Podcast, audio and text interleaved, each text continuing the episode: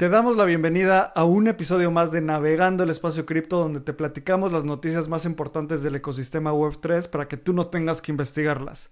Aquí te informamos sobre cripto, NFTs, DAOs, los precios, DeFi, qué ha pasado con el ETF de Bitcoin y muchas cosas más. Yo soy Ab y estoy con mi gran amigo y co-founder Lalo Crypto. Lalo, ¿cómo estás? ¿De qué vamos a hablar hoy? ¿Cómo te encuentras en este mercado alcista? Esta semana se viene bien porque tenemos la primera semana de los ETFs y vamos a hablar qué está pasando con Bitcoin. También vamos a hablar sobre el proyecto secreto de Metamask y Ab, parece ser que Solana va a lanzar su segunda edición de su teléfono celular. Así que vamos a hablar de eso. Coinbase contra la SEC, como ya es costumbre. Y Venezuela culmina con su proyecto Petro. Así que esos son los temas que tenemos para hoy. Buena semana, no tan buena para el mercado, pero creo que en general el ecosistema cripto cada vez se vuelve más fuerte. Y tenemos varias estadísticas de los ETFs de que el ETF de Bitcoin o los ETFs de Bitcoin ya sobrepasaron los ETFs de la plata. Así que también esas son de las cosas que vamos a hablar el día de hoy. Tenemos buenas cosillas. Sí, 100%. Creo que ver qué está pasando con los ETFs es súper interesante. Mucha gente dice como, oigan, ¿qué no los ETFs iban a hacer que subiera el precio? ¿Por qué está bajando? Creo que es una de esas cosas donde el mercado le toma tiempo, el mercado no es como que acción-reacción inmediata, vamos a hablar de eso. Y pues bueno, vamos a, a platicar de las noticias y antes de eso, escuchemos un anuncio de los patrocinadores que hacen este navegando posible. Obtén el mayor valor de espacio cripto con Voyager. En Espacio Cripto hemos creado una membresía exclusiva para aquellas personas amantes de este ecosistema. Con Espacio Cripto Voyager podrás encontrar trabajo en el ecosistema, ampliar tu conocimiento y conectar con la comunidad en un siguiente nivel. Vamos a tener acceso exclusivo a becas, reportes de investigación bimestral, reportes mensuales de airdrops acceso previo a eventos de la industria y un club exclusivo para nuestros Voyagers llamado Voyager Club. Si quieres saber más información, ve a espaciocrypto.io y aprovecha para comprar nuestro primer NFT en donde vas a tener acceso exclusivo a Voyager con beneficios increíbles. Si quieres saber más información, te repito de nuevo, ve a espaciocrypto.io diagonal OE. ¿Te gustaría ser parte de una revolución cooperativa en el mundo de la Web3? Descubre Optimism, la capa 2 que está cambiando el juego. Optimism no solo es una capa 2 de Ethereum con transacciones más económicas y rápidas. Es un colectivo de constructores, empresas y miembros de la comunidad que trabajan en conjunto hacia la visión de Optimism. La visión de Optimism busca reinventar la organización y la economía digital, fomentando la creación de bienes públicos, la economía regenerativa y busca recompensar el impacto positivo. Optimism construye un futuro de coordinación y colaboración en la Web3. Imagina un espacio digital gobernado por sus ciudadanos donde las contribuciones positivas se recompensan con beneficios reales. En comunidad, impulsaremos el crecimiento sostenido y la creación de un ecosistema descentralizado. Entra a la comunidad de Espacio Cripto en Telegram o ve a optimism.io para conocer más. Este episodio es patrocinado por Giro, tu portal seguro, sencillo y entendible en la Web3. Giro es una wallet de custodia propia para acceder a todo el potencial de Web3, con integración directa a DeFi y bajos costos de transacción. Giro justamente es una wallet creada para el ecosistema latinoamericano en donde el equipo de Espacio Cripto también está trabajando en ella. Puedes ir a giro.cool y registrarte en el waitlist para ser de las primeras personas en probar esta wallet que estamos construyendo con muchísimo gusto para todo el ecosistema de la TAM. Así que te repito, ve a hiro.cool. Hiro se escribe H-I-R-O.cool.c-o-o-l. Así puedes ir a tu navegador, también la liga está en la descripción del programa. Y regístrate para que seas de las primeras personas en probarlo. Venga, y como cada semana empecemos hablando de los precios de cripto, dónde estamos parados. Estamos grabando a las 12 del día del viernes 19 de enero.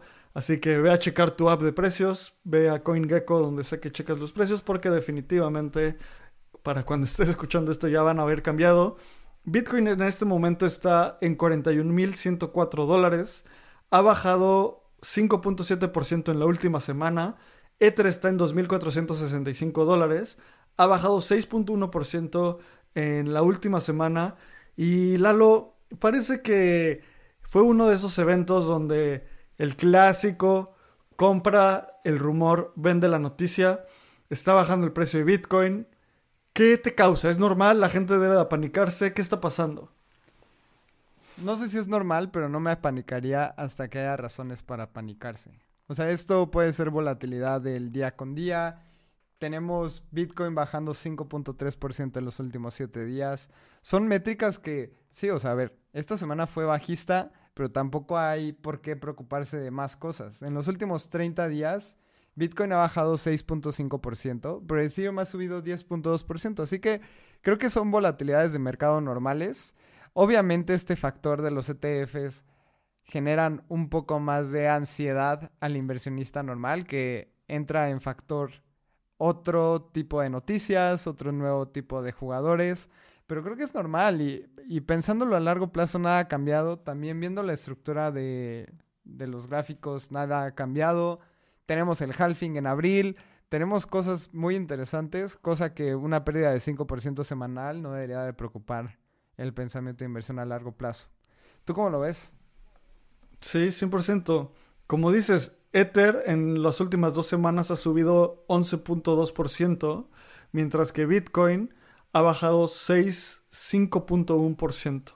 Y creo que, a ver, una volatilidad de este estilo, cuando venimos de un periodo de alza, creo que es normal, ¿sabes? En los mercados alcistas pasa continuamente que hay como rallies muy agresivos. Lo que pasó con Bitcoin desde su punto más bajo, que tocó alrededor de los 19 mil dólares, ahorita que estamos en estos precios de alrededor de 41 mil. Luego, cuando no está la euforia por completo, como que se calma un poco, baja y luego vuelve a tener la euforia. Generalmente siguen este ciclo, ya sabes, donde lo que decíamos la semana pasada, que hay un periodo de liquidaciones bastante, o hace dos semanas decíamos, el periodo de liquidaciones bastante abrupto. Y eso es intentar predecir o explicarle, intentar de, entender en profundidad por qué pasa un movimiento de precios es medio absurdo.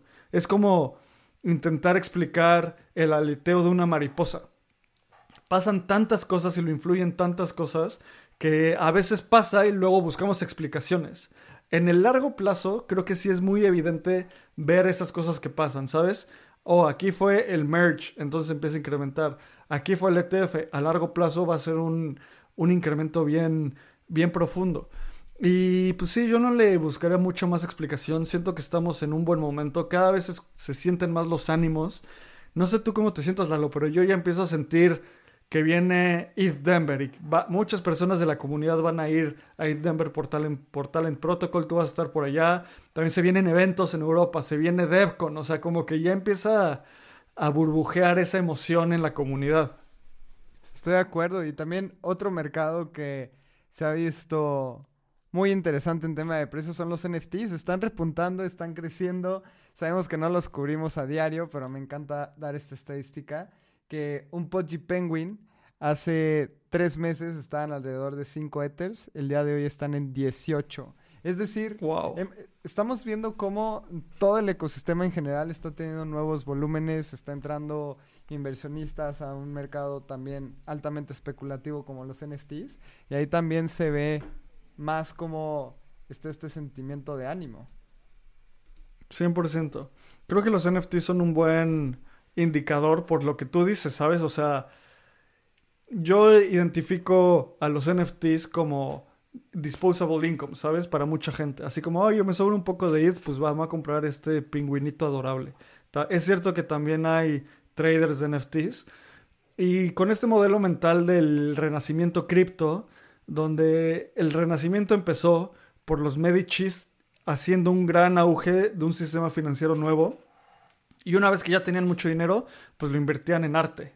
Entonces, siguiendo esa analogía, primero viene el, alza de precios con DeFi, con el ETF, con muchas cosas, y ya que la gente tiene lana, pues empieza a invertir en, otros, en otras cosas. Esto de los Pudgy Penguins, ¿cómo lo ves? Yo siento que es más como un outlier que en general todo el mercado de, de NFTs creciendo.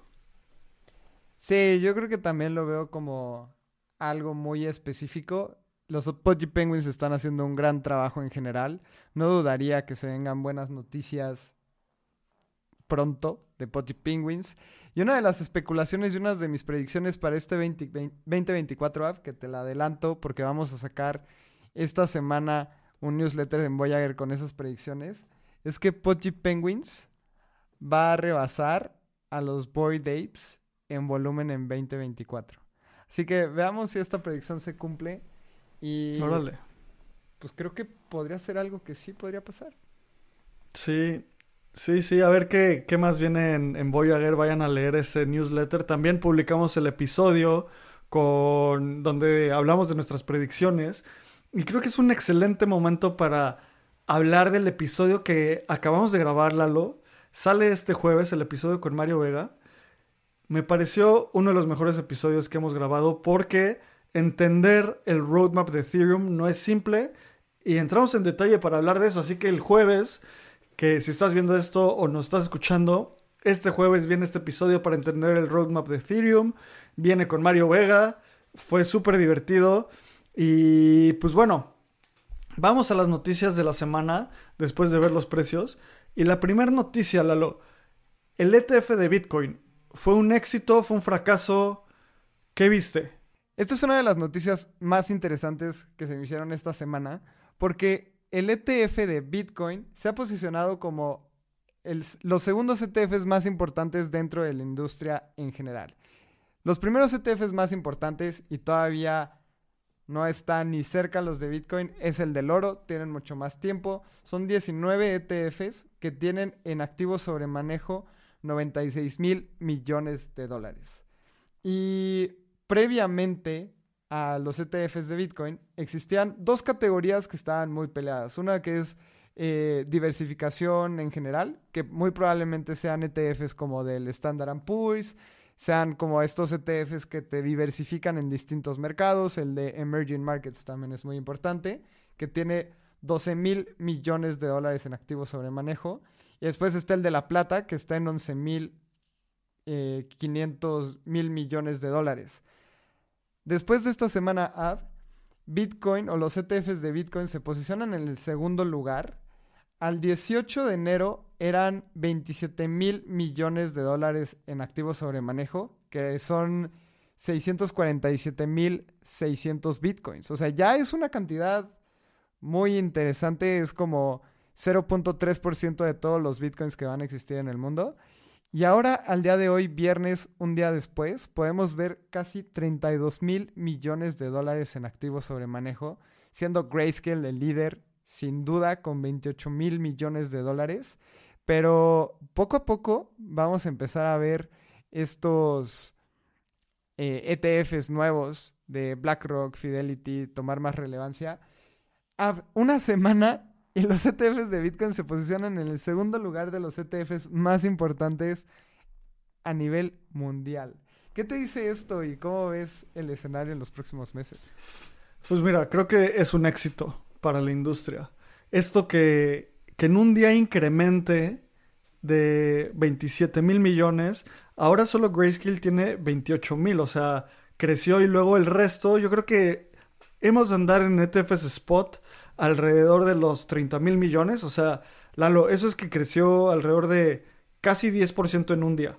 Y esos crecimientos son súper importantes. Y lo estamos viendo aquí en el tracker del Bitcoin ETF de Blockworks, uno de los mejores recursos que hemos tenido para, para traquear los, los ETFs. Y justo un analista de Bloomberg empezó a decir, a ver cómo, qué tanto está impactando, qué tanto nuevo dinero está entrando en el, en la industria y después de los outflows, o sea, gente que retiró dinero de, de GBTC, el ETF de Grayscale, ¿y por qué lo retiraron? Porque era un fideicomiso que no podía sacar tu dinero por cómo está estructurado y ahora ya que es un ETF lo pueden sacar, mucha gente sacó dinero. En realidad, eh, no solo mucha gente, sino el 17 de enero había habido de había habido 1.2 eh, miles de millones de, de dólares en outflows, o sea, gente que había retirado dinero del, de GBTC y al parecer eso cada vez se mitiga más porque solo va incrementando la cantidad de dinero que tiene GBTC eh, sobre manejo. Y una de las cosas que para mí el dato más interesante de este, de este periodo de los ETFs es que, a ver, la gente dice como, oigan, ¿qué no se supone que iba a incrementar el volumen de trading y qué no se supone que iban a incrementar los inflows y, todo eso? Para el estándar de los ETFs, que todo lo que estamos diciendo, de cuánto dinero se está tradeando, que está entrando alrededor de 800, bueno, en un día entraron más de 800 millones de dólares. alguna persona decía como, solo 800 millones de dólares, ¿cuánto es eso? Este Eric Vulcanas, que es este analista de Bloomberg, dice que en general nuevos ETFs tienen entre 1 y 2 millones de dólares. Esto quiere decir que los ETFs de Bitcoin han sido entre 20 y 500 veces mejores que el ETF promedio.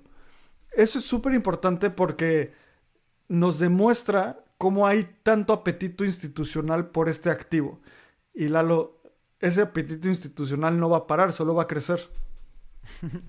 Estoy muy de acuerdo. De hecho, es algo que me emociona mucho porque no lo pudiste haber dicho mejor. El apetito institucional a nivel mundial por acceder a Bitcoin se ve reflejado en números. No es como, ya no son encuestas, ya no es, ah, dijo el asset manager de Japón que está súper interesante comprar Bitcoin. No, lo estamos viendo en números y lo estamos viendo en hechos. Y muy probablemente, porque no tengo la estadística del oro, pero ha sido el crecimiento de un ETF en porcentaje más rápido a nivel mundial. claro. ¿Qué fueron? Llevamos eh, seis días, porque el lunes ni siquiera los mercados bursátiles en Estados Unidos abrieron. Llevamos seis días con mercados con los ETFs y los podemos ver creciendo de manera impresionante. Y en la gráfica esta que muestras, se me hace muy obvio cómo es que hay gente retirando activos sobre manejo de GBTC, que es el de Grayscale, porque su comisión es de 1.2%, mientras que el IBIT, que es el de BlackRock, su comisión es de 0.12%. O sea, GBTC es 10 veces más caro que BlackRock. Y también en tema de confianza y en tema de poder acceder a estas ETFs, muy probablemente BlackRock va a ganar en muy poco tiempo. Y me gusta la apuesta que están haciendo estos asset managers al ETF de Bitcoin. 100%. Y sabes, también la narrativa que empieza a ver alrededor de esto. Justo JP Morgan, Jamie Dimond, que es el CEO de JP Morgan, al parecer es como muy amigo de Elizabeth Warren o no sé, pero se trae también como una guerra contra cripto. Y a pesar de eso, como siempre decimos, ve lo que las instituciones hacen, no lo que su CEO dice. Porque JP Morgan también cree que va a haber un incremento de capital gracias al ETF. O sea, dicen que puede traer hasta 36 mil millones de dólares nuevos a, Bitcoin. Entonces, esto es una. Esto es un impacto súper profundo que puede pegar muy duro eh, de forma positiva en toda la industria y en el precio. Y mientras eso dice JP Morgan, el CEO de BlackRock, Larry Fink, me encantó una entrevista que estaba dando porque le preguntan como, oye, entonces, ¿crees que después del ETF de Bitcoin viene el ETF de Ether? Y Jamie Dimon dice como, sí, es muy probable, pero lo más importante es la tokenización de activos. O sea, ya se está empezando a ver esa narrativa que quiere empujar BlackRock, diciendo como, sí, cripto es chido, sí, el ETF es chido, lo más importante es la tokenización de activos. ¿Y por qué dicen eso? Porque definitivamente ellos van a tener un incentivo muy grande por hacer toda esta, esta ola de tokenización de activos. Una, porque tiene sentido, tiene mucho más sentido tener una acción tokenizada, porque así puede ser más traqueable, así puedes operar de forma más eficiente. Hoy en día está en una base de datos centralizada entonces creo que BlackRock nos está poniendo clarísimo su roadmap. Así como el jueves vamos a hablar del roadmap de Ethereum, eventualmente podremos hablar del roadmap de BlackRock en cripto y es ETF de Bitcoin. Listo. Luego viene el ETF de ETH, que probablemente va a ser aprobado este año. Y después va a venir la tokenización de activos. Y, y ya cuando es la tokenización, abres la puerta. ¿Dónde van a tokenizarlo? En Optimism, en Arbitrum, en Polygon, en su propio blockchain se pone muy interesante a partir de ahí. A mí me encanta esto que mencionas, Af, porque pensémoslo de una manera como futurística. cuando tú quieres mover tus acciones el día de hoy entre casas de bolsa, lo que tienes que hacer es hacer una carta a la casa de bolsa. Ellos envían tus acciones de una casa de bolsa a otra. En ese proceso se mandan contratos, por lo que tarda un buen tiempo. Imagínate la tokenización de una acción en donde, sí, tú la puedes comprar directamente en una casa de bolsa y probablemente ellos la vayan a custodiar, pero la interoperabilidad entre casas de bolsa, que yo pueda tokenizar mi acción en México y pueda ejercer el derecho en Estados Unidos, que tal vez en algún momento la tokenización de activos de bienes raíces lo pueda tener la factura en mi wallet. O sea, todos estos temas que tal vez puedan sonar un poco locos, es a lo que le está apostando BlackRock y es a lo que le está apostando el gigante financiero pues, más grande del mundo. Así que yo creo que no hay que ignorarlo. Justamente el hecho de la tokenización de activos en el mundo físico es de las cosas que hemos hablado aquí en Espacio Cripto que nos apasionan y, lo vemos muy interesante. Creo que falta un muy buen rato, pero para mí, y siento que también para Larry Flink y para BlackRock y para Fidelity y ARK y todo esto, los ETFs ya están en la bolsa. O sea, ya no es una pelea que están peleando o tal vez ya no es que estén poniéndole foco al 100%, sino yo creo que ya están viendo en temas de aprobación de uno a tres años y lo que venga, porque esta batalla muy probablemente ya se ganó. Claro, y esto que decías de la tokenización de activos, quiero invitar a la gente a que vaya a, a Voyager a leer el artículo que se llama Activos del mundo físico en el blockchain los 16 trillones de dólares que entrarán a cripto, porque justo ahí me eché en detalle.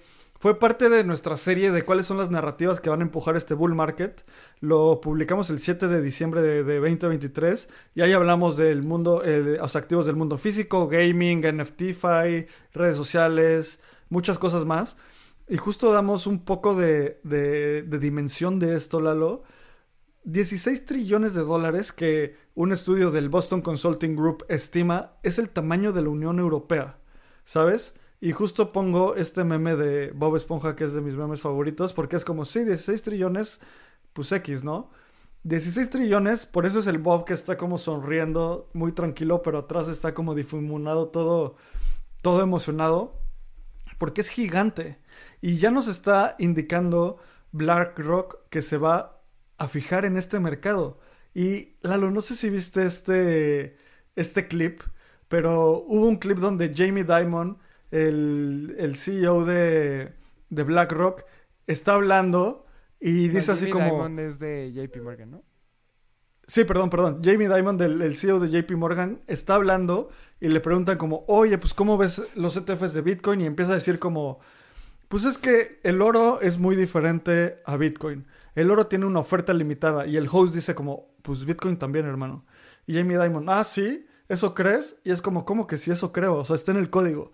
No, pues sabes que creo que yo va, yo, dice Jamie Dimon además, yo creo que va a pasar cuando se minen el, el último Bitcoin, va a aparecer ese tal Satoshi y va a borrar las monedas. Y es como, viejo, ¿de qué estás hablando? ¿Qué te pasa? ¿Sabes? O sea, y hasta los hosts del programa le dicen como, güey, ¿de qué? O sea, Larry eh, perdón, Jamie, te quiero, te respeto, pero no es así. O sea, ¿qué onda con este güey? No, y también va para largo, porque Jamie Dimon logró ganancias millonarias para JP Morgan. Se llevó un bono de 36 millones de dólares por estas ganancias dentro de JP Morgan.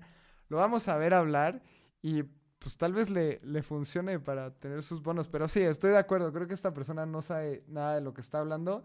Y por detrás pues JP Morgan es dueña como del 5% de MicroStrategy. Entonces tiene exposición a Bitcoin, nada más que este bro tal vez no lo exponga de manera directa. Claro, porque tiene que surfear la narrativa de, de Elizabeth Warren, ¿sabes? Y Lalo, decías que en los próximos años va a haber muchos ETFs y sin duda, porque cualquier instrumento que sea eh, se puede hacer un ETF. Y justo esta semana ProShares aplicó para tener 5 ETFs apalancados de Bitcoin. ¿Esto qué quiere decir? Que depende de cómo se mueve el mercado, estos ETFs reaccionan a eso. Entonces hay uno que es el dos veces la volatilidad. Justo en Binance estos instrumentos llevan un montón de tiempo. Pero de nuevo, o sea, cualquier cosa que pueda ser un activo financiero va a ser un activo financiero. Y más ETFs que vienen de este lado, ¿sabes? Estoy muy de acuerdo y me gustó mucho. Hace poco grabamos y mencionabas de que sí, en el ecosistema cripto hay DJs y hay gente que les encanta el apalancamiento, pero que no se nos olvide que en Wall Street están igual de DJs, igual de locos. Hay gente invirtiendo con gran apalancamiento y esto es un ejemplo claro de esto. en México existe. Tú puedes shortear el IPC, creo que 2X con, con los, eh, con los diablos, les llaman. Pero cinco veces la volatilidad de Bitcoin en un mercado tradicional. Oye, espera, ¿Qué, es un, ¿qué es un diablo? Yo no sé nada de eso y suena interesante. Un diablo es cuando apuestas de que el mercado mexicano va a la baja. Ah, así le dicen, no sabía. O sea, es un short al mercado mexicano. Exacto. Sí, sí, sí. Y compras exposición al diablo. O sea, y es como un. O sea, ¿es un instrumento o lo shorteas con un apalancamiento? Es un instrumento que puedes comprar en la Bolsa Mexicana de Valores. Ya, ya, ya. ¿Y cuál es su ticker? ¿Es Diablo? Eh, ¿DBL? No es Diablo, pero es como el estándar de decirle, ah, pues compré, compré un, Diablo. Un Diablo y un Ángel cuando, cuando quieres que suba. Ya, qué interesante. es como los de Binance que se llaman BTC Up o BTC Down, ¿no? Exacto. Sí, exacto, exacto. Y como dices, o sea, esto ya en el mundo cripto existe, así que más bien los DJs de Wall Street lo van a poder hacer de una manera más legal y hasta con dinero que no es suyo, porque normalmente en el ecosistema cripto tradeas tu propia lana, pero tal vez algún asesor financiero que esté un poco loco le diga al cliente así que, oye, pues confío mucho en Bitcoin que va a subir mucho, pues vámonos un 5X. Y pues lo van a empezar a comprar. A ver si lo aprueban, porque también está muy muy riesgoso este 5X y si apenas la SEC está diciendo como, bueno, vamos a meter el pie al mundo cripto y ahí va ProShares. No, hombre, 5X. Sí. Sí, o sea, pero de nuevo, o sea, el rol, el, a ver, el rol del SEC es ver si es legal o no, no ver si es bueno o no, ¿sabes? O sea, sí tiene que poner protección a inversionistas y podría poner algo, pero es todo este problema con la SEC que Ahorita vamos a hablar de cómo se, peleó con, se están peleando con Coinbase. O bueno, de una vez hablemos de eso. Porque la SEC, ¿te acuerdas que demandó a Coinbase? Y Coinbase dijo como, ahora sí no voy a pagar la multa, vámonos a corte. Y en, ese, en esa demanda pusieron toda una lista de tokens que según son crypto securities. Entonces lo que, lo que le dijo la jueza es como, a ver, ¿por qué listaron todos esos tokens? ¿Sabes? O sea, ¿qué tiene que ver todos esos tokens. Entonces, lo que argumentaban, lo que argumenta la SEC es que la gente compra estos tokens porque creen que un equipo o un ecosistema, que un ecosistema es algo muy descentralizado, va a hacer que valga más en el futuro. Y a, lo que la jueza le, respondió como, oye, pero eso es básicamente cualquier cosa que tú compres como una inversión, es lo mismo, ¿no? O sea, si tú compras oro, el ecosistema del oro va a querer que suba. Si tú compras eh, no sé, una, una carta de Pokémon que chance en un futuro eh, funcione, ¿qué onda? Y entonces parece que la SEC cada vez queda más en ridículo porque les, les, hacen estas preguntas y no se salen de su postura.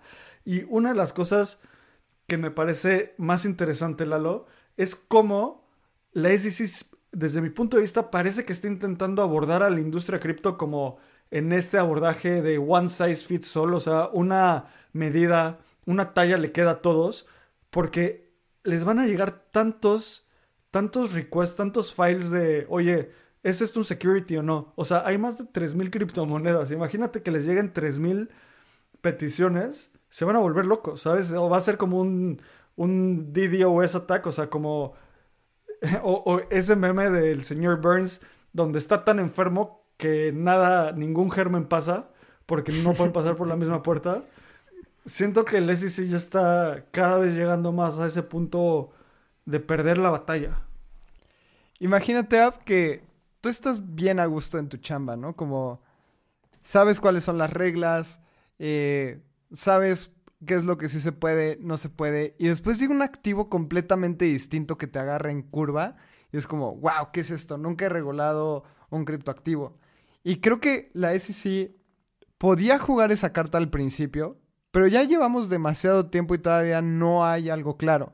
O sea, Si, si la SEC al principio hubiera dicho, ok, nunca hemos regulado criptoactivos, son un, nuevo tipo de asset class, vamos a identificarlos y después les ponemos una regla de cómo jugar con el mundo de cripto, va. El problema es que, o sea, no si es por hueva, no sé si es por poco conocimiento, si es porque no quieren, si es porque no les conviene, pero no han hecho nada distinto desde hace como 4 o 5 años y ahorita siento que están malabareando el hecho de que pues tal vez hay mucha ignorancia o están malabareando el hecho de que hay influencias políticas. Entonces, ya eso ya está como al punto del desborde, porque ya ni los jueces les creen. O sea, ya es como, bro, ya llevas como tres años con este debate y no te has podido poner de acuerdo interno, pues ya ponte de acuerdo. Y justamente Coinbase, cuando bajaron el servicio de staking, dijeron, bueno, lo vamos a bajar, esto no es una batalla que podemos eh, ganar, pero vamos a, a pelear una batalla en donde estemos muy seguros que se puede ganar. Y esta es una batalla que está peleando Coinbase, tiene muchos recursos, la SEC ya está en el séptimo round y ya lo noquearon varias veces, ya tuvo que aprobar el ETF de Bitcoin. no se ve nada bien esta, esta demanda contra la SEC. Sí, o sea, y a ver, la demanda de, o sea, la SEC está demandando a Coinbase y me acuerdo perfecto lo que dices que Brian Armstrong dijo como podríamos pelear lo de los servicios anteriores, pero no tenemos tantas eh, oportunidades de ganar. Y, o sea, es legendario cuando dijo como, estamos seguros que va a venir la SEC y vamos a luchar cuando tengamos 80% de probabilidades de ganar. Y pues parece que ya, pues va cerca de perder la SEC.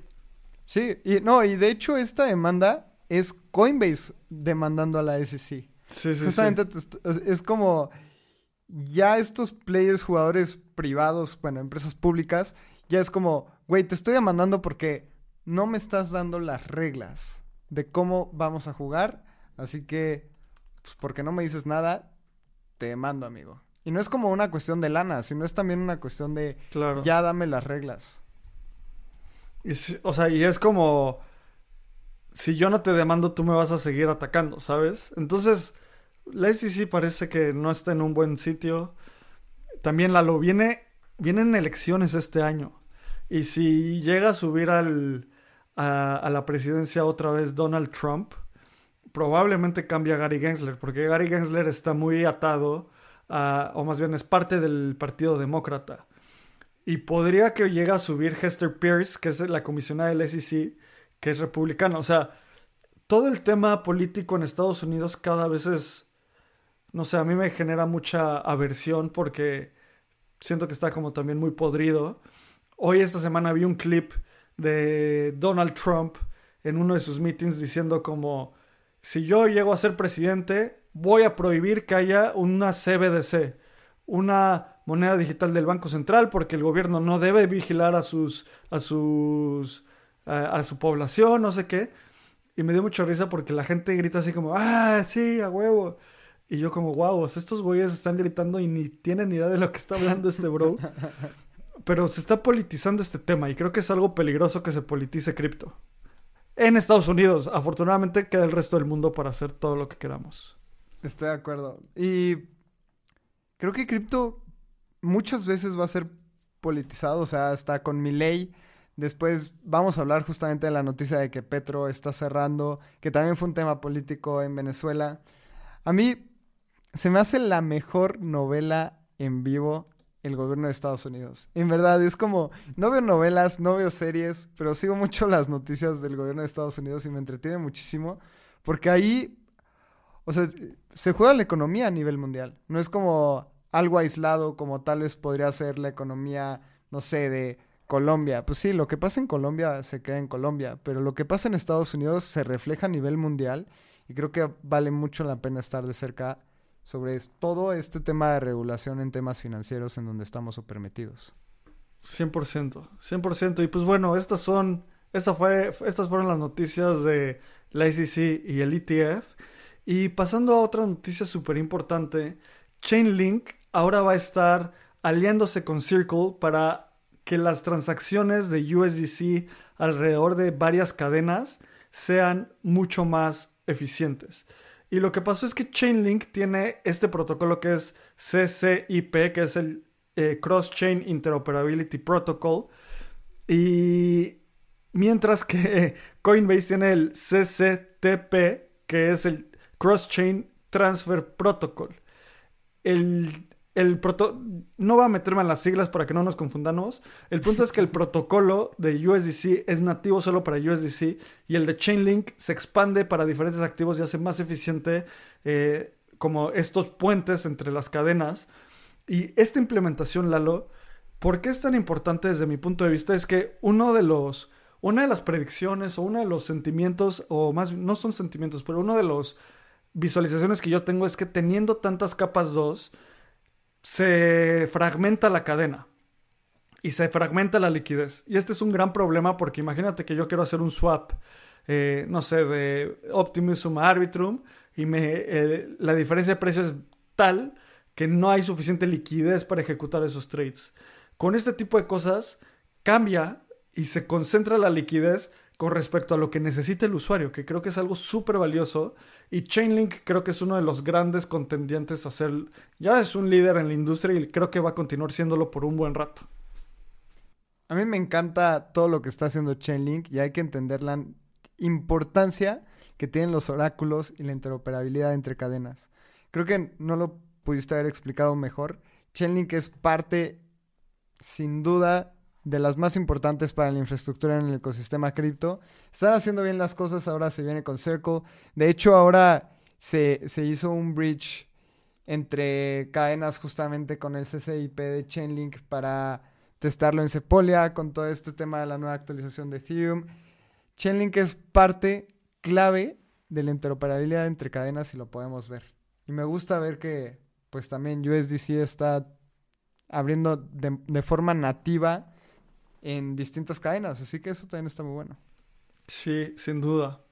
Eh, otra noticia que está pasando es que al parecer hay un proyecto secreto en Metamask donde la principal, el principal punto del proyecto de Metamask es que puedas utilizar diferentes nodos además de Consensus. ¿Cómo viste esta noticia, Lalo? Hay algo que hay que hablar que son los Smart Swaps. Y es que es una tecnología que vas a poder utilizar en, los, en la extensión de los navegador y es usar un ecosistema de operadores blockchains que están ajenos a Consensus, o sea, no estás tan metido en la, en la, en la centralización de Consensus. Sí. O sea, no son y te buscan, Exacto. Y te buscan una ruta para un swap. En lugar de solo un agregador, o sea, que va y pues vas a Uniswap, aunque la liquidez no sea la mejor ahí. Ahora la vas a poder traer de todos los agregadores y es un tipo one inch, pero nativo para MetaMask. Cosa que también está interesante porque ya no tienes que ir directo a, a one inch para esta, este cambio óptimo, sino lo vas a poder hacer nativo. Y me gusta ver cómo es que MetaMask se está metiendo al tú por tú en desarrollos de un montón de tecnologías y está haciendo bien las cosas. O sea, me gustaría ver mucho Account Abstraction en Metamask, que, que sé que es algo que están desarrollando. Venga, y la siguiente noticia, Lalo, es que ya puedes ordenar el Solana Phone 2. Algo que había parecido ser un flop, algo que parecía que a nadie le interesaba. Habían vendido muy poquitos eh, teléfonos de Solana. Y Lalo, nunca sobreestimes, más bien, nunca subestimes el poder de los Digens. Porque ¿quién querría, quién querría un Solana Phone? La neta ya está, o sea, está, está divertido tenerlo como una pieza memorabilia. Pero cuando, si tú tenías un Solana Phone, podías tener acceso a, a diferentes airdrops y podías tener acceso a Bonk. ¿Te acuerdas de esta meme coin que fue como súper sonada en Solana y subió un montón? Entonces, si tenías ese teléfono, se pagaba a sí mismo si tú vendiste, si habías vendido Bonk. Entonces, al parecer, eso hizo que mucha gente comprara los teléfonos y ahora viene el eh, Solana Phone 2. ¿Y qué va a traer? Va a traer integrado eh, aplicaciones nativas como Magic Eden, Phantom, todas estas aplicaciones de Solana. Y al parecer también puede ser eh, Target, o sea, podría ser esa cartera, te podrían caer airdrops. Entonces, Digens siendo Digens, ¿no?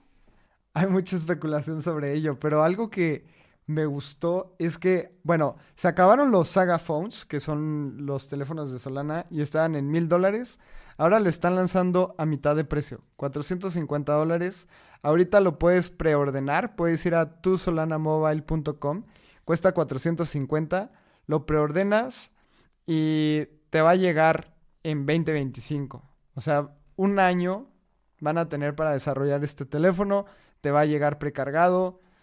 Como dices, Digen siendo Digens, pero hasta me da curiosidad, porque ya tampoco es un precio, o sea, un iPhone que te cuesta como 1200 dólares, este te sale en 450, es un teléfono que tiene Android, que lo puedes utilizar y pues quién sabe, o sea, el celular en la edición 1 se pagó solo por los airdrops pues aquí tal vez le inviertes 4.50 igual y te sale gratis el celular. No sabemos, o sea, y tal vez puede ser un celular terrible, fallido, pero algo que me gusta y tal vez va más allá de, del hecho de comprar un celular es el sentido de comunidad de tener este celular. Claro. Es, es casarte. Yo me caso con, con iPhone y ya no lo suelto, pero si hubiera un teléfono de Ethereum en donde pudiera montar un propio nodito dentro del teléfono, pues tal vez lo compro. simplemente por el hecho de sentirme parte de la comunidad de Ethereum. Ahora aquí Solana, precargadas todas sus aplicaciones. Está cool. A, mí se me hace cool. Ya, ya se me hace como algo. Algo muy único de la comunidad de Solana. ¿Lo vas a comprar? Cómpralo, Lalo. No lo voy a comprar porque no me interesa tener un, un celular de Solana. Pero. Sí, cómpralo. Estoy como cuando. Cuando. Cuando tu amigo tenía una consola y querías ir a su casa a jugar su consola, cómpratelo y me lo prestas. A ver qué tal. Estaría cagado. Y de hecho, el, el Saga Phone, el, el 1, se está vendiendo en eBay hasta por 5 mil dólares. Hasta podría ser una buena inversión. Sí, por los airdrops, ¿sabes? O sea, te caen más y más y más y no tienes que hacer mucho. Y bueno, vamos a ver, vamos a publicar el reporte de airdrops en las siguientes semanas. Vamos a meter algunos tokens de Solana, así que pues vamos a darle. Y otra noticia, Lalo, a ver, el reporte de desarrolladores de qué está pasando en la industria cripto. Al parecer, según este reporte, la cantidad de desarrolladores en 2023 bajó 24% y creo que no me extraña, Lalo, durante el bear market la gente pierde su interés. Lo más cool es que, pues esa gente que sale, eh, pues eventualmente va a regresar y la gente que se quedó tiene mucho compromiso en, en continuar en la industria. Y además, una de las cosas que me pareció más interesantes es que los Estados Unidos cada vez pierden más de la cantidad de desarrolladores en Web3 que tienen. Esto es por su, yo creo que es una, un, algo completamente basado en lo agresivo regulatoriamente que está haciendo este país. ahora ya más del 72% de los desarrolladores de Web3 están fuera de los Estados Unidos. Solo en 2023 Estados Unidos perdió el 14%, más bien desde el 2018 perdió el 14% del share, o sea, tenían alrededor del 40% y hoy están en 26% de la, del total de desarrolladores. Y las regiones que más ganaron, el sureste asiático, eh, eh, Latinoamérica, Europa, bueno, aquí este reporte dice que básicamente el resto del mundo ganó y los Estados Unidos perdió. Yo conozco varios devs que se están, que se han mudado de Estados Unidos, se han ido a Portugal, se han ido a Estados Unidos, que digas, se han ido a México. Definitivamente, si los Estados Unidos no hacen algo, van a perder este, este empuje de innovación en Web3 y la gente se va a ir a otros lados. Y ya está pasando. Sin, duda, sin duda. Y algo que me gusta también de este reporte, esto que decías de que developers se han ido, pues tal vez se han, los han sacado, ¿no? O sea, también, tal vez si eres una empresa, has, hecho recortes, no es como que vivas de deployar en Ethereum, entonces pues tal vez tienes que jalar en una empresa de mayonesas un rato y tal vez no sea tu interés, pero pues tengas que, que hacerlo. Algo que me gustó de este reporte es, en la página 27 es que también analizan nuevos developers proviniendo de, de otros lados, ¿no? O sea, nuevos developers que han escrito código en ecosistemas cripto.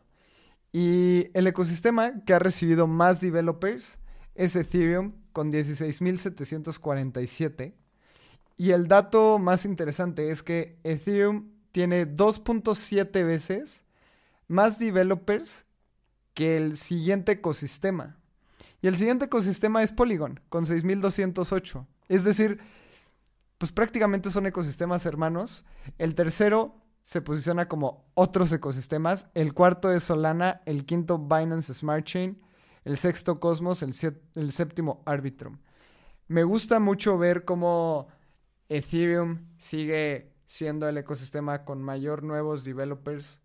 Después viene Polygon. Si, sumáramos las capas 2 con Ethereum, yo creo que serían un 5 veces el siguiente que es Solana. Así que, sin duda, el ecosistema de Ethereum tiene la ventaja en developers, tiene la ventaja en volumen, tiene la ventaja en innovación DeFi. Tal vez, tal vez el único que podría hacer algo distinto sería Solana y pues tal vez la BNB Chain por la lana que tienen, pero no veo que algo cambie. O sea, algo nos está diciendo que todo sigue igual y que el ecosistema de Ethereum sigue siendo el más fuerte. También otra cosa que nos dice este reporte es que los desarrolladores son multi-chain. 34% de los, de los desarrolladores estuvieron en más de una cadena. Esto quiere, o sea, esto me imagino como a, los repartidores de las apps de delivery que traen de repente la mochila de Uber Eats, pero te llega tu Rappi. O que tiene como el estampita de Uber, pero te pides un Didi. Y esto es muy natural. Obviamente la gente se va a ir hacia donde estén los incentivos. Y también hacia donde vean que está habiendo actividad. Y algo que Ethereum siempre ha sido súper vocal es que no son los o sea, Ethereum no es el único ecosistema y los devs pueden eh, moverse. Está súper, súper, súper bueno este reporte. Vayan a las, a las notas que dejamos del episodio porque creo que tiene muchísima... Eh, iba, a decir iba a decir electricidad porque es de Electric Capital y shout out a Electric Capital, eh, Electric Capital por haber hecho esto. Y hay demasiada información, o sea, y lo ven desde el punto de vista de GitHub, ¿sabes? O sea, aparecen cosas random como IOTA, que parecía que se, yo no sabía que seguía vivo, pero pon tu IOTA, Polkadot, Lightning, Bitcoin, Bitcoin Cash, o sea, comparan las conexiones de estos, de los developers según los, las redes, y sí, Ethereum es lo más grande, sin duda.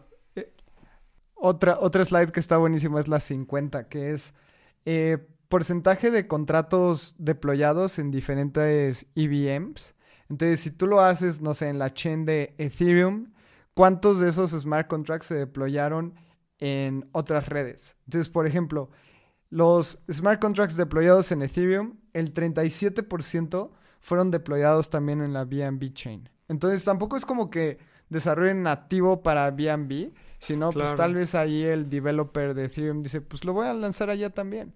Y, y se me hace muy lógico que gente que deploye en Ethereum después se lance a, la BNB Chain o a cualquier EVM compatible.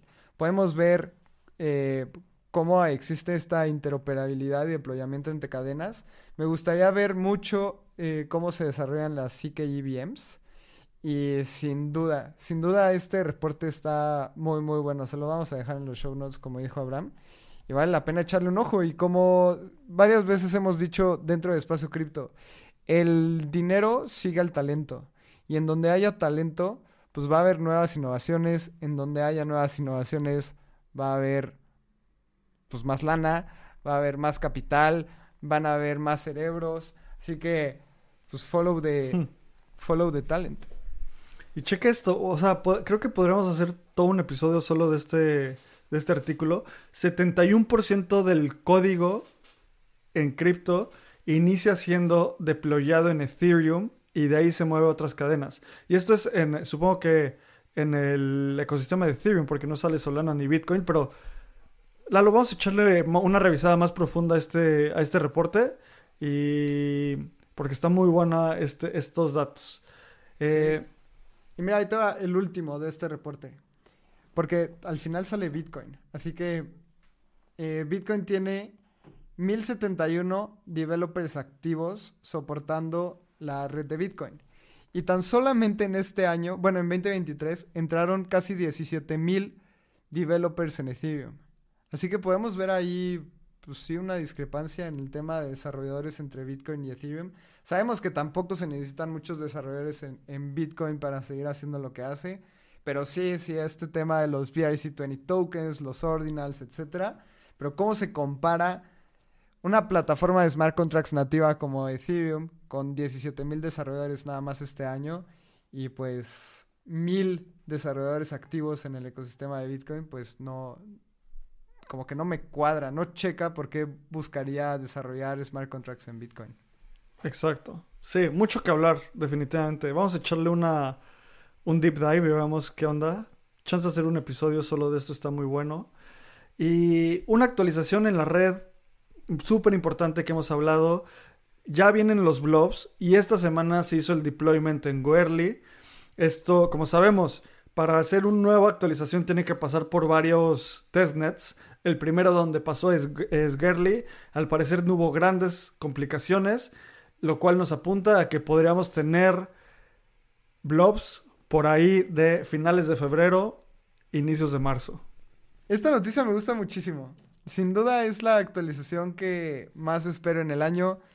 Las capas 2 se van a volver 100 veces más baratas. Para escuchar más detalle vayan al episodio 142 con Mario Vega para entender qué son los blobs. Pero sin duda es igual de importante para mí que el merch.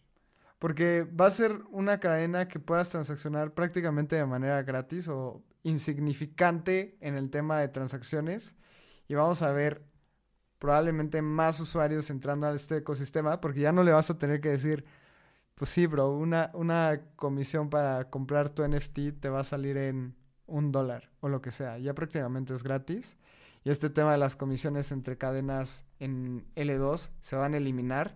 Y me gustaría ver ahora la comparativa por comprar un Bitcoin o por hacer transacciones en Bitcoin, que sigue siendo caro y su naturaleza es que sea cara. Pero pues eso ya no va a pasar en capas 2 en el ecosistema de Ethereum. Claro. Sí, vamos a ver. Y todavía le falta un buen al roadmap de Ethereum. Y justo el jueves vamos a hablar de eso con Mario Vega. Así que tienes que escucharte o ver ese episodio. Lalo, la última noticia del día el petro va a dejar de existir. ¿Te acuerdas de esta, según criptomoneda, que el gobierno de Venezuela había sacado que según iba a estar respaldada por dólares y en 2018 mucha gente decía como, oye, ¿qué onda con Petro? Es una de las primeras monedas de bancos centrales. Pues al parecer, obviamente no jaló. ¿Y por qué digo que obviamente no jaló? Porque le, llamaba, le llamaban una criptomoneda, pero solo la podías comprar en una aplicación hecha por el gobierno venezolano, no estaba en un blockchain, o sea, no estaba como en un blockchain público.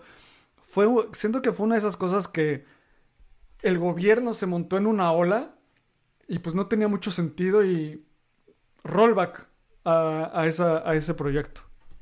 Este proyecto desde un inicio lo recuerdo muy bien como 2018-2019 que iba a ser como, wow, vamos a tokenizar reservas de petróleo Venezuela. O sea, en idea suena bien la tokenización de activos, la ejecución fue pésima y, como decían, solo podía tradearse en la plataforma Patria. ¿Por qué ibas a querer exposición a un activo que no sabías cómo iba a estar bien tokenizado, que no hubiera transparencia? Y en 2019, autoridades estadounidenses sancionaron a un oligarca ruso por haber financiado este proyecto. Entonces también, Estados Unidos sancionando a la gente que, que financie este proyecto. Ningún inversionista grande, ningún fondo de inversión se iba a exponer a esto. Y también, pues sabemos que Venezuela no se ha caracterizado por un tema de transparencia en su gobierno. Entonces, muy probablemente el tema de volumen era insignificativo. Dicen que también hubo escándalos de corrupción sobre su uso en irregulares financieras para las operaciones petroleras en el país. De hecho, estos llevaron a la renuncia del ministro de Petróleo, o sea, todo mal. Un drama político. todo mal. Eh, todos los tokens restantes van a ser convertidos a bolívares y pues probablemente le vayas a perder lana. Sí, y, o sea, y ni siquiera hay información o no encontramos información de cuánta gente los tiene, cuál es su market cap, cuántos hay en circulación, ¿sabes? Es como... Ay, no, un mal proyecto, sabemos, y creo que un gobierno lanzando una iniciativa así, creo que necesita muchísimo impulso. Por eso tiene mucho más sentido que cosas como USDC sean la tokenización del dólar en lugar de una moneda digital de un banco central, porque una empresa se mueve mucho más rápido que el gobierno y si está alineada a la regulación, pues puede haber mucho impacto positivo. Y pues Lalo, creo que es todo por esta semana. Estoy muy emocionado porque grabamos eh, episodios muy cool. Siento que se vienen cosas bien buenas para Espacio Cripto, lo hemos estado trabajando. Les vamos a dar un alfa, tú que llegaste hasta acá y nos escuchas constantemente. Estamos trabajando en un Voyager Quest. ¿Qué quiere decir eso? Lo sabrás en un par de semanas o días, depende de Lalo. Así que va a estar muy bueno. Va, vienen NFTs de Espacio Cripto que te va a convenir coleccionarlos. Así. Van a ser cosas que haremos con la comunidad. Vamos a lanzar NFTs de Espacio Cripto. Va a ser una colección que, pues, es un experimento que hemos estado pensándole. Creo que vale muchísimo la pena. Av, gran episodio, muchísimas gracias. Y recuerden suscribirse a Voyager, en donde van a tener la premisa de Voyager Quest. Van a poder leer justamente un anuncio que voy a hacer por allá. Así que síganos en nuestras redes sociales. Estamos como arroba Lalo Cripto, AbramCR. Véanos en YouTube. Estamos publicando el resumen del navegando. Entonces es un resumen de los resúmenes de las noticias. Menos de 20 minutos para que te los eches. Así, si no tienes tiempo de escuchar la hora completa, venos a ver a YouTube. Ahí lo puedes consumir. Y gracias por escucharnos. Nos escuchamos el próximo jueves con Mario Vega hablando del roadmap de Ethereum. Este guion de Mundo Futuro lo escribió una inteligencia artificial.